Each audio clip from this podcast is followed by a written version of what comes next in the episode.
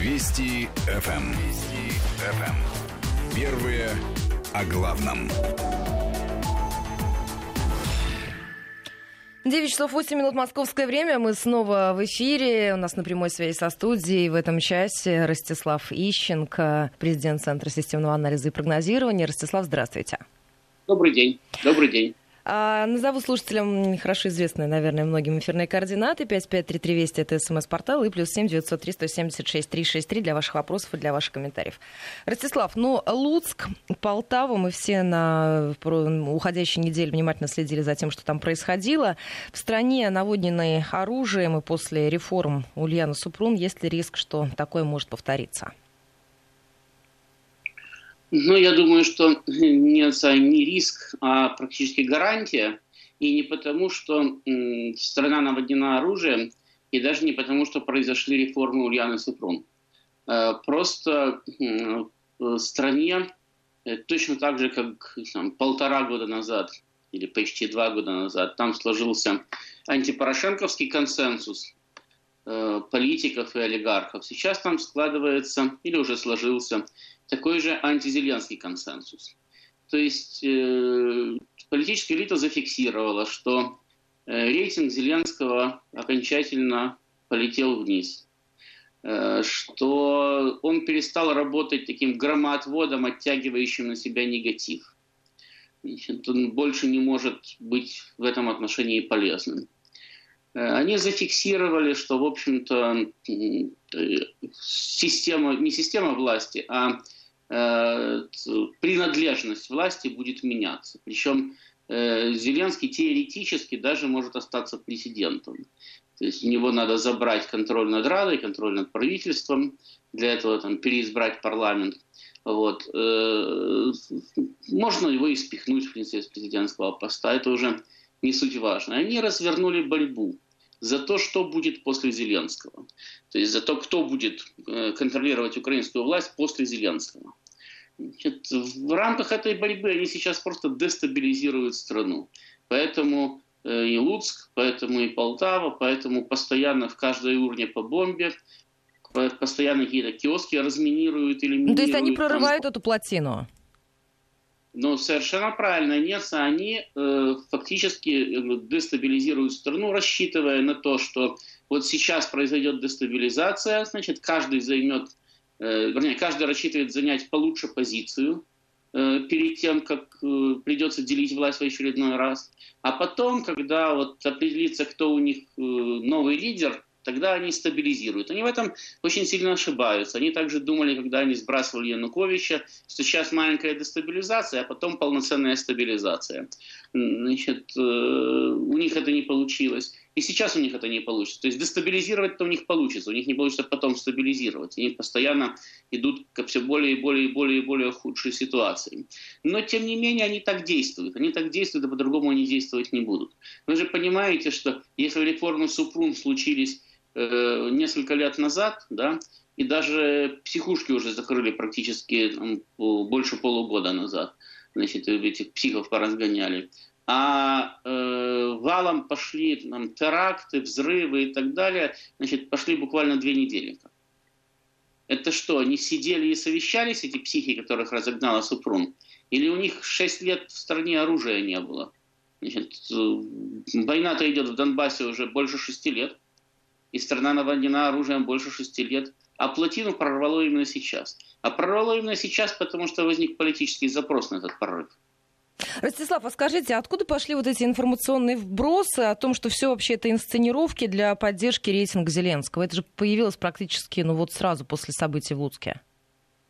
Э, совершенно правильно, потому что, опять-таки, идет внутриполитическая борьба. Зеленский попытался э, э, вот, э, ходе этого, так сказать, несостоявшегося теракта, да, или наполовину состоявшегося, он попытался перехватить повестку. Да, он попытался э, выиграть тему. Значит, он э, сделал, якобы он освободил заложников. Да, вот он выполнил требования террориста, заложники были освобождены, террорист арестован, все хорошо, президент молодец. Все остальные подлецы.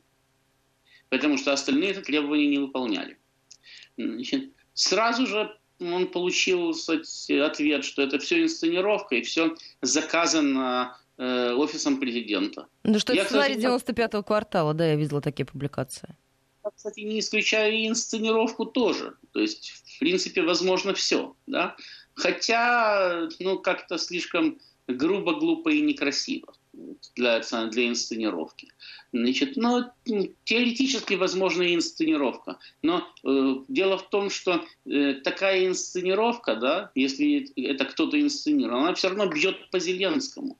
Потому что э, э, показывает, что это у него в стране нестабильность, это у него в стране заложников захватывают. Это при его президентстве это происходит. Неважно, освобождает он их или не освобождает. Это все равно демонстрирует слабость власти. Поэтому я не представляю себе, как надо думать, да, как надо планировать, каким образом, для того, чтобы организовать такую инсценировку против самого себя. То есть, если это даже инсценировка, то еще вопрос, кто инсценировал. А скажите, вот во всей этой ситуации какая роль отведена Арсену Авакову? Аваков сам себе роль отводит. Дело в том, что Аваков практически является генеральным держателем силового ресурса на Украине так как армию на Украине силовым ресурсом назвать сложно.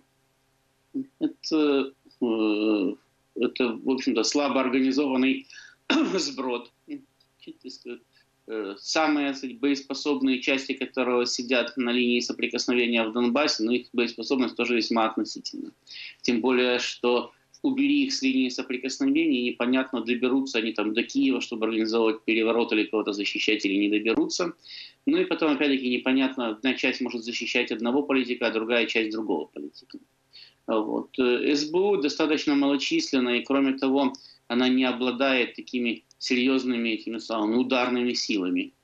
Э, значит, э, ну, есть у нее там спецназ, альфа, да, ну и все по большому счету. А все остальное это сказать, люди в пиджаках, которые значит, только на этих самых, на фотографиях удостоверения носят погоны, значит, а пистолета сами боятся. Это, вот, э, у Авакова 300 тысяч, если не больше, э, полицейских, нацгвардейцев и плюс э, этих, э, нацистов, организованных, э, э, сбитых в эти самые штурмовые отряды. Все они вооружены. Причем часть нацистов состоит в государственных структурах, например, полк Азов достаточно дисциплинированный, достаточно подконтрольный Авакову. Ну или, по крайней мере, э, так считают на Украине. Потому что на самом деле трудно предположить, э, как именно будет э, действовать, кому будет подчиняться полиция. Потому что она всегда является структурой двойного подчинения, да, то есть с одной стороны министерство, с другой стороны региональным властям. Ну и потом это люди, которые живут в этих регионах, то есть э, они вполне могут занять позицию и своего региона. Но это так, абстрактное размышление. Во всяком случае, Аваков располагает достаточно серьезной ударной силой. И, как показала ситуация с президентскими выборами последними, Аваков в состоянии решить, кто будет президентом. Потому что э, если бы не э, запрет Авакова, то Порошенко бы просто бы э, нарисовал бы себе соответствующие результаты и спокойно бы переизбрался. Но, по сути дела, Аваков запретил Порошенко фальсифицировать выборы. Аваков заявил, что выборы будут находиться под контролем Национальной гвардии. И так это дело и произошло. И если э, там, э, Зеленский свои голоса действительно собрал, да, то это только потому, что э, Аваков разрешил правильно посчитать. Соответственно, если будет э, другое решение, то будут считать по-другому или будет другой президент. Вот и все. Но за это время президентство Зеленского, он только усилился? Э, что, что усилилось у президента Зеленского? Нет, я имею в виду, за время президентства Зеленского фигура Авакова усилилась? Да, безусловно. За время президентства Зеленского Аваков стал сильнее, потому что Зеленский сам слабая фигура. То есть не то, чтобы у Авакова появилось больше ресурсов, не то, чтобы Аваков стал популярнее. Да? Просто сам президент слабая фигура. Если Порошенко с Аваковым пытался хоть как-то конкурировать, он его, правда, так и не осмелился уволить, но тем не менее он с Аваковым боролся. то Зеленский фактически сменился с тем, что у него есть министр внутренних дел, который, в общем-то, решает все в этой стране. Поэтому, естественно, таким образом политические акции Авакова выросли. Хоть там регулярно ходят слухи, что вот Авакова там завтра снимут, завтра снимут, что офис президента готовит его снятие, но тем не менее на сегодня в стране ничего без Авакова вообще не происходит. А скажите, напряженность в обществе будет нарастать к проведению местных выборов? Напряженность в обществе будет нарастать независимо от э, проведения местных выборов. Ну, естественно, поскольку она будет нарастать от выборов впереди, то и по мере приближения к ним тоже. Нарастать она будет независимо от проведения местных выборов, просто потому, что государственные структуры уже давным-давно утратили контроль над ситуацией. Мы уже неоднократно говорили о том, что государство на Украине де-факто отсутствует. Оно присутствует де юре, то есть есть структуры, которые называют себя государством, которые сидят в государственных зданиях, которые издают от имени государства какие-то акты, но контроль над страной они фактически утратили. Значит, и э, украинская политика формируется, украинское общество живет на основании частных договоренностей влиятельных людей. То есть, скажем, договоренности э, там, Пинчука, Ахметова, Коломойского там, и так далее, они значат значительно больше, чем э, законы и конституция государства. А на самом деле они значат абсолютно все. Ну, там, плюс Авакова там, и так далее. Вот. Значит, в, в, в связи с этим и в связи с э, падением, постоянным падением уровня жизни и ухудшением общей экономической ситуации в стране, а улучшаться она не будет, потому что весь мир в системном кризисе и никому сейчас не хорошо.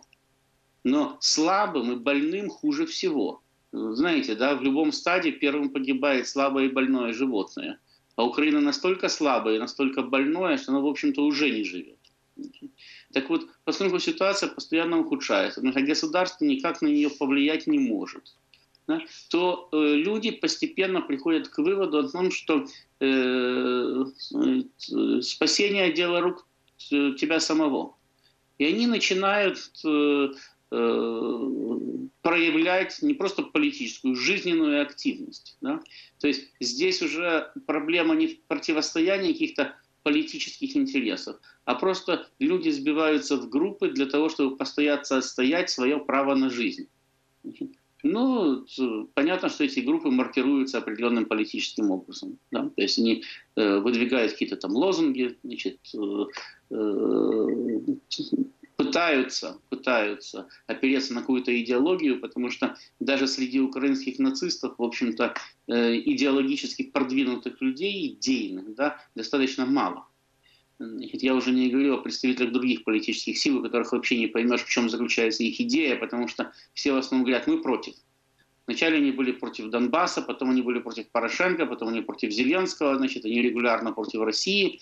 Вот, но какой-то позитивной программы, вокруг которой они могли бы объединиться, какого-то стержня да, объединительного у них нету. Они просто против. А когда значит, предыдущее против исчезает, Значит, тут сейчас исчезнет Зеленский, они будут друг против друга. До этого исчез Порошенко, они друг против друга. Исчез Янукович, они друг против друга. Значит, все это ведет к постоянной дестабилизации ситуации в стране, к постоянному росту напряженности. Более того, в такой ситуации люди обычно склонны поддерживать радикальные движения, радикальные течения. В такой ситуации общество поляризируется и раскалывается. То есть происходит оттягивание политических сил к полюсам. Центр слабеет центр, который обычно придает обществу устойчивость, да, он слабеет, и, э, а усиливаются оба полюса, и происходит разрыв общественный. Ну, э, поскольку э, значит, политика это не география, да, то полюсов там может быть и не два, а четыре или восемь. Ну, то есть это выбор между бесконечный ужас и ужас без конца? А что-что? Это выбор между бесконечный ужас и ужас без конца. Да, совершенно правильно. Это выбор между бесконечным ужасом, э, э, э, между ужасным концом, вы хотели сказать. Да, бесконечным ужасом, да. Да. Ростислав, скажите, ну получается, что у слуги народа особо никаких шансов хотя бы близко повторить свои прошлые успехи нет? Ну, безусловно, хотя бы потому, что это ведь не политическая сила. Да? На Украине и так практически все партии, за редким исключением, являются партиями одного лидера. То есть, если вы достаете оттуда лидера и выбрасываете его, то э, партийная структура исчезает. Потому что они все э, концентрированы вокруг одного лидера. Всех остальных, кто в этой партии состоит, вообще никто не знает и не интересуется. Все говорят, вот сейчас вот там придет такой-то имерек хороший, и всем нам будет хорошо. А вместе с собой он приведет хороших людей, потому что он же их знает, он за них отвечает. Так было и с Зеленским.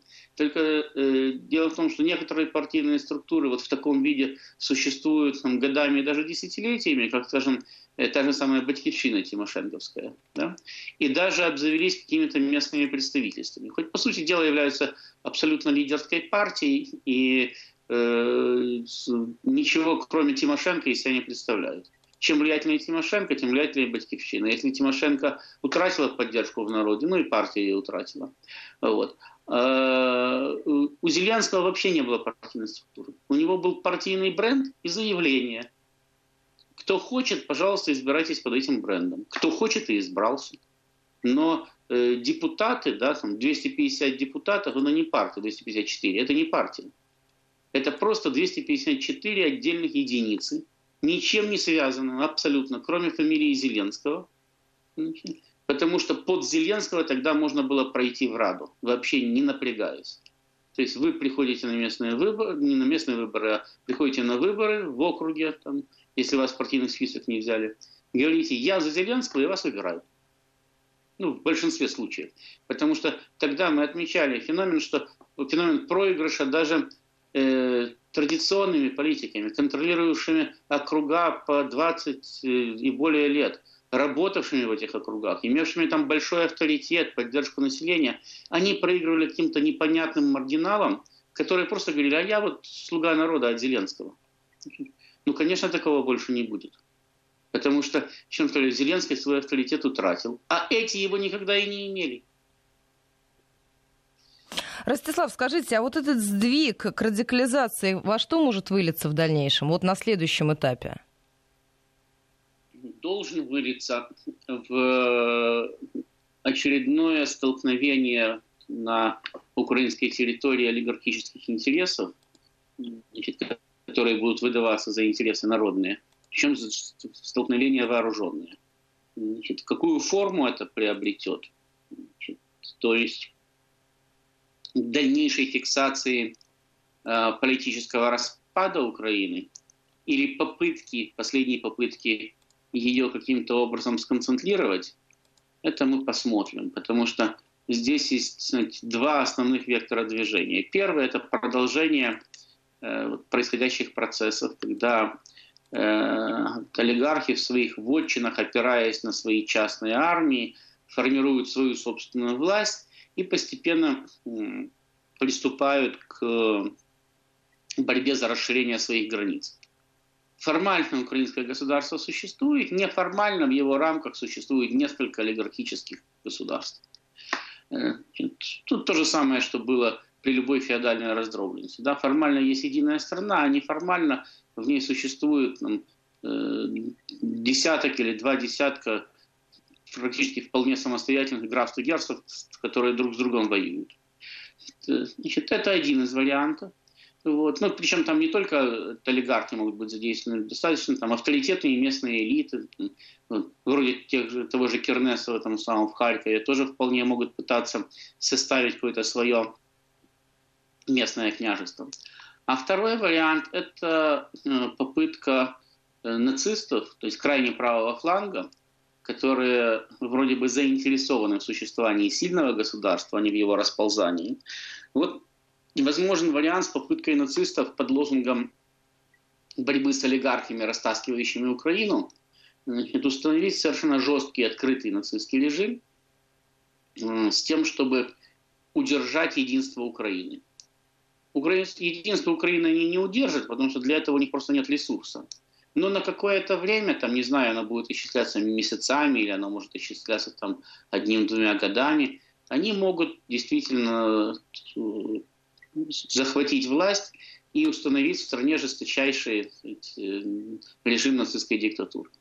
Вот. Это два основных направления, по которым потенциально может, могут развиваться события на Украине. Ну, а между ними тропочек бесконечное количество, которые могут быть ближе к одному или ближе к другому направлению, которые могут э, быть их гибридом там, и так далее. Но, э, опять-таки, надо понимать, что фазу внутреннего конфликта Украина может пройти, миновать или перескочить через нее только в одном случае, если она э, получит не просто самое, внешнюю поддержку, а жесткое внешнее управление.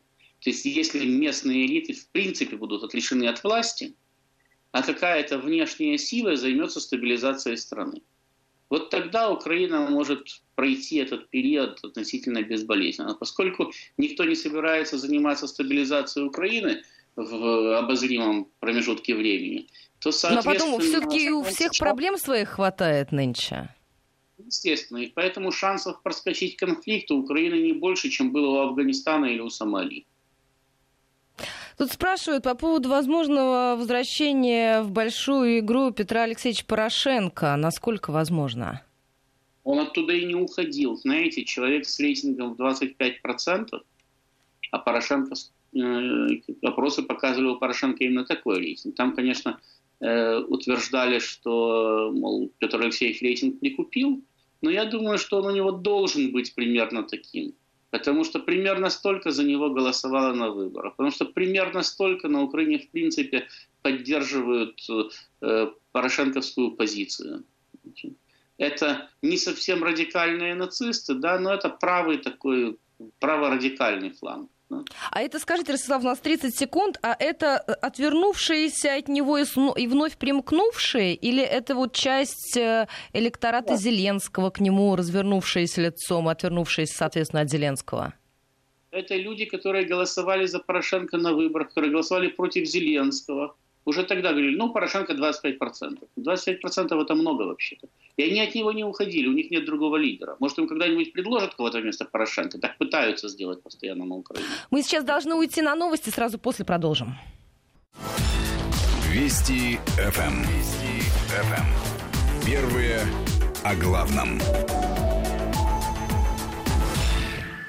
9.35 в Москве. Мы снова в эфире. Напоминаю нашим слушателям на прямой связи со студией в этом часе Ростислав Ищенко. Для ваших вопросов и ваших комментариев 553320 и плюс 7903 176 363. СМС-портал WhatsApp Viber. Все работает. Ростислав, сейчас постараюсь найти вопрос. А, спрашивали у вас по поводу того, что ряд украинских экспертов говорит о том, что массовые беспорядки могут начаться на Украине уже осенью. Вы согласны с такой оценкой? Ну, понимаете, они слишком долго об этом говорят, говорят практически с декабря прошлого года, поэтому я абсолютно уверен, что эти массовые беспорядки на осень кто-то готовит. И даже думаю, что не один человек, потому что там постоянно обвиняют друг друга. Например, Коломойский регулярно заявляет о том, что Порошенко готовит на осень переворот. Значит, хотя, с моей точки зрения, Порошенко как раз э, больше заинтересован в абсолютно легитимном приходе к власти. Порошенко пытается добиться э, того, чтобы Зеленский сам назначил его премьер-министром. Вот. И поэтому его фракция, несмотря, так сказать, на разные козни, которые пытается устраивать Коломойский, значит, его фракция пытается дружить с Зеленским в Верховной Раде. Как это не парадоксально. Но это же, подождите, но это же практически политическое самоубийство для Зеленского, если он пойдет на это. Ну, если не пойдет, то тоже. Э, значит, Зеленскому надо хоть на кого-то опираться. У него собственной точки опоры нет. Вот как он потерял рейтинг, значит, у него нет собственной точки опоры. Значит, соответственно, э, ему необходима какая-то серьезная поддержка. Его поддержку оказывали Ахметов и Пинчук. Но э, постепенно они от него отходят, то есть они пришли к выводу, что Зеленский не удержит власть, и надо договариваться о том, что будет после Зеленского.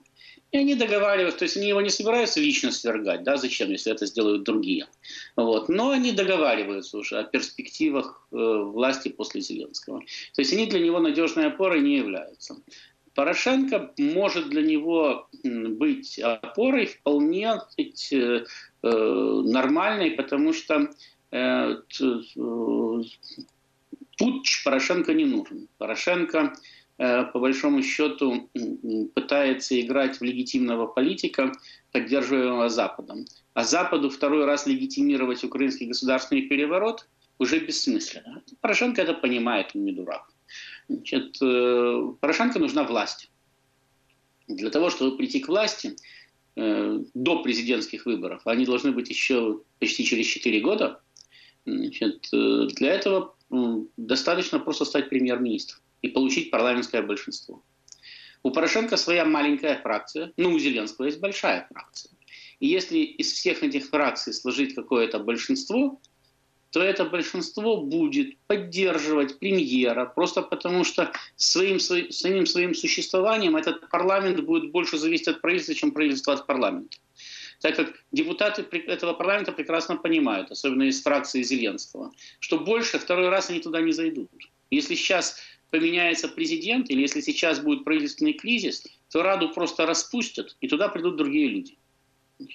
Поэтому правительство они будут поддерживать. Значит, у Порошенко будет устойчивое парламентское большинство. Ну, по крайней мере, опять-таки, до очередного какого-нибудь кризиса.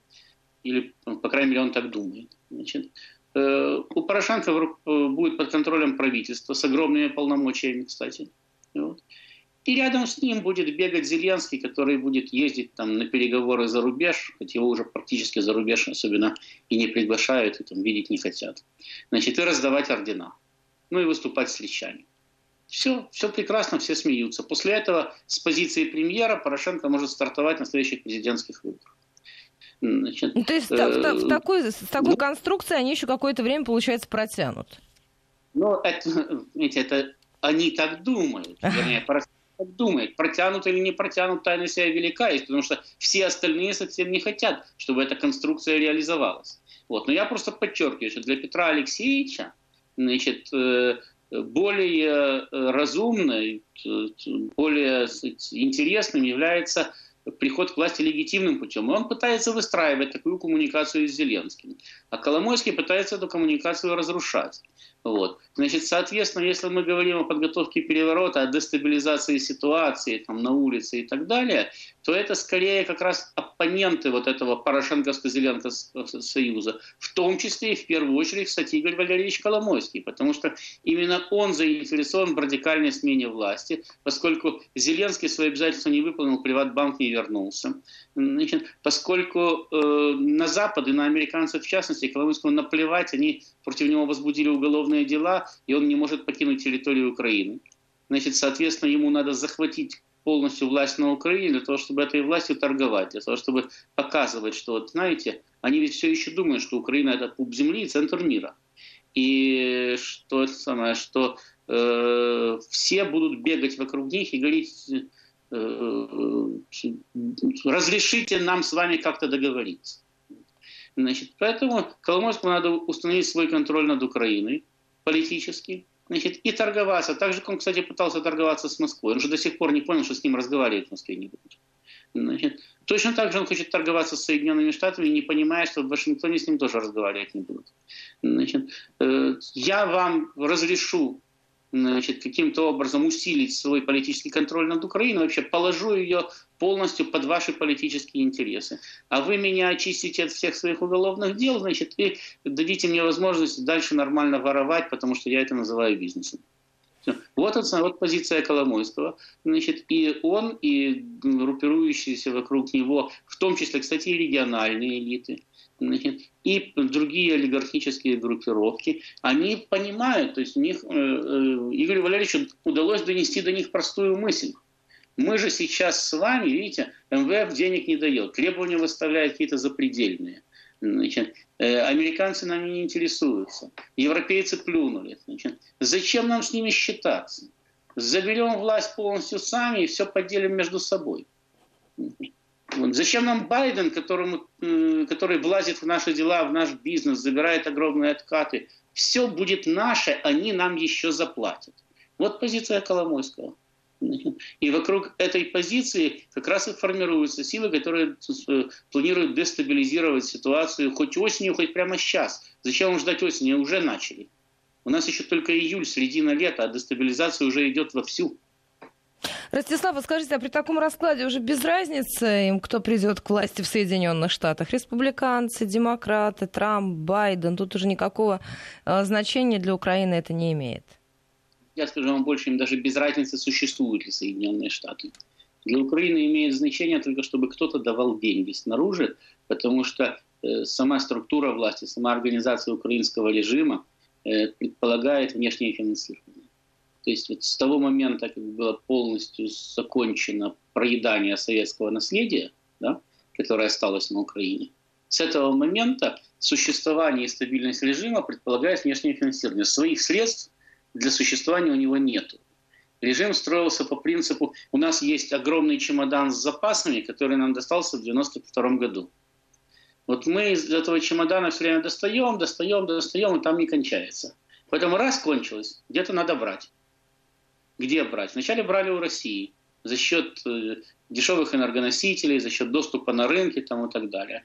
Потом с Россией поссорились, значит, ну и до этого это тоже у Запада занимали, но поссорились, стали занимать больше у Запада, значит, перешли полностью на западное финансирование, на финансирование МВФ. Значит, если Запад тоже не дает денег, где-то брать надо. Вот. Значит, соответственно, э, Коломойский, кстати, предлагает объявить дефолт, простить свои долги Западу полностью. Сказать, никто никому ничего платить не будет. Значит, и тупо начать печатать э, гривны. По принципу, да ради бога, пусть будет гиперинфляция. Ой, подумаешь. Значит, главное, чтобы было чем расплачиваться сегодня на завтра с населением, там, с теми самыми, с госслужащими и так далее. Значит, это, кстати, тоже его экономический план. В отличие от всех остальных, он, кстати, имеет четкую политическую и экономическую программу. Она ущербная у Бога, но она есть. Вот. Э, поэтому им абсолютно все равно, есть Америка, нет Америки, есть ЕС, нет ЕС. Им нужна Россия как враг. Потому что вот если России нет, то тогда зачем Украина? Украина же существует только как антироссия. Если нету анти, то есть если нет России, то нету и анти. Значит, это первое. Им нужен источник финансирования. Кто будет этим источником финансирования, им все равно. Если там забьет долларовый фонтан в центре Киева, то им вообще хоть весь мир пропади в тартарары. Ростислава, скажите, а здесь спрашивают, а если э, закладывается ли в один из возможных вариантов развития событий добровольный уход Зеленского? Ну вот не оправдал ваших надежд, ухожу. Ну, теоретически он, конечно, может так поступить, особенно если будут гарантии безопасности. Или, я скажу, скажу, скажу по-другому, гарантии безопасного выезда из страны. Вот. Но с моей точки зрения более вероятный, если говорить о добровольном да, согласии с переворотом, более вероятным будет согласие на э, Зеленского на то, что он прекращает вообще как бы то ни было влиять на политику, значит, что он объявляет досрочные парламентские выборы после региональных, на досрочных парламентских выборах победившая партия формирует большинство, ну, победивший политик, по сути дела, или э, победившая олигархическая конфигурация формирует парламентское большинство, формирует правительство, и вся власть оказывается у них в руках. Значит, а Зеленский при этой власти продолжает работать президентом еще 4 года. Уязвимое место этой схемы просто в непопулярности Зеленского. В данной ситуации президент должен работать э, ну, чисто пиарщиком, а пиарщик должен быть популярным. Вот. Э, ну, теоретически такое возможно. Значит, теоретически возможен добровольный уход. Да, Зеленский подписал отречение, сел в самолет и улетел. Вот. Возможен и недобровольный. Значит, опять-таки, дело в том, что почему э, в основном, да, в основном украинские политики, украинские эксперты говорят о недобровольном уходе Зеленского, потому что на Украине все знают, даже такой дурася, как Зеленский знает, что э, никакие обязательства никогда не выполняются. Поэтому если тебе обещали, что ты уйдешь тихо и спокойно и уедешь за границу, то это не значит, что тебя прямо в аэропорту не разорвут в клочки, а те, кто тебе обещал, разведут руками и скажут, ну, мы ничего не могли сделать. Это э, возмущенный народ был. Вот. Значит, поэтому э, что-то гарантировать сам, ты можешь только сам себе, и только до тех пор, пока у тебя в руках есть хотя бы какой-то кусочек власти. Поэтому не все так к власти рвутся. И Порошенко, и Коломойский, и все остальные. Без этого гарантии безопасности ни у кого нет. Вот. Поэтому э, с, с точки зрения здравого смысла, да, украинского здравого смысла. Э, Зеленскому необходимо контролировать власть до, до самого конца. Значит, как вариант, вначале улететь, а потом отвлечься. Ну, тут многие негодуют, говорят, ну как же так, э, такой высокий рейтинг, всего лишь год, и получается все потеряно? Ну, почему все? Все никогда не бывает потеряно. Э, самый маленький рейтинг был у Ющенко в год выборов, опускался даже до 2%, на выборах Ющенко все равно получил 5%. Вот. Так что до ноля не опускается практически ни у кого. Кто бы, кто бы не пришел на выборы, хотя бы там 2-3 голоса и то получит. Даже если знаете, любой э, совершенно маргинальный гражданин выдвинется, кто-то за него проголосует. Значит, поэтому не все потеряно, но э, власть, по сути дела, потеряна, потому что власть Зеленского базировалась на его рейтинге. Он действительно мог делать э, в течение первых месяцев своей карьеры, мог делать все, что хотел так как все это поддерживалось народом. Но он не знал, что он хочет. Он, его наняли поработать президентом, значит, он пришел работать, да, все его любят, все хорошо. Он почему сейчас постоянно обижается? Он ведь ничего не делал, никого не обижал. Значит, делал то же самое, что делал до выборов и сразу после выборов. Болтал периодически. Ну вот видите, он даже не смог расшифровать каждый пункт Минских соглашений. Ну, это не только он, это вообще-то украинская традиция. Скажите мне, что там написано, и тогда я, может быть, буду это выполнять. А так мы читаем, мы даже не знаем, с какой стороны эту бумагу читать. Вот. Значит, э, Зеленский не делал ничего такого, что с его точки зрения должно было бы привести к обвалу рейтинга. Ну, то есть а получается, рейтинг... что и спроса с него никакого при, при такой, извините, при таком развитии событий. Я ничего не делал, так и спрашивать не за что. Ну так, э, понимаете, Ольга, он-то не понимает, что его вообще-то на него возлагали определенные надежды и рассчитывали, что он каким-то образом эти надежды реализует. Он, когда был избран президентом, да, он столкнулся с определенной группой лиц. Да, то есть э, к нему приходят советники, к нему приходят министры, к нему докладывают чиновники, и все говорят примерно одно и то же э, что надо проводить такую-то и такую-то политику. Это практически политика того же Порошенко. Потому что не президент реализует, э, то есть не президент придумывает все это, да, это придумывает огромный чиновничий аппарат и придумывают, э, плюс еще олигархические группировки, которые являются хозяевами Украины, они определяют э, внешнюю политику страны. Президент может вносить в нее значит, свои окрасить, окрасить ее в тона своей личности, да, Значит, но изменить ее он не может, потому что это, в общем-то, элитный консенсус. И эта политика поэтому от президента к президенту не меняется, она только ужесточается на Украине, да, увеличивается ее русофобская составляющая, но по большому счету от президента к президенту, от Кучмы и до Зеленского она не меняется. Она остается все время такой же, даже от Кравчука до Зеленского. Вот. Значит, поэтому вот к нему, ему начали докладывать, надо работать так. Он все так и работал. Вот как ему умные люди сказали. Плохого ничего не делал. А народ его почему-то любить перестал. А ведь любили же собаки такие. А чего ж перестали? Обидно, однако. Вот он ходит, обижается и пытается шуточками-прибауточками вернуть любовь народа. И не понимает, что... Ну, уже не работает, кончились. да, уже ничего не работает. Сергей из э, украинский номер спрашивает, а пишет точнее, не для того Зеленского привели к власти, чтобы просто так уйти. Ну, вы знаете, многие говорят, что э, Зеленскому просто так уйти не дадут, хотя бы потому, что надо удовлетворить э, желание народа наконец-то напиться э, президентской кровушки. Не удалось поймать Януковича, не удалось посадить Порошенко, ну давайте хотя бы убьем Зеленского. Да?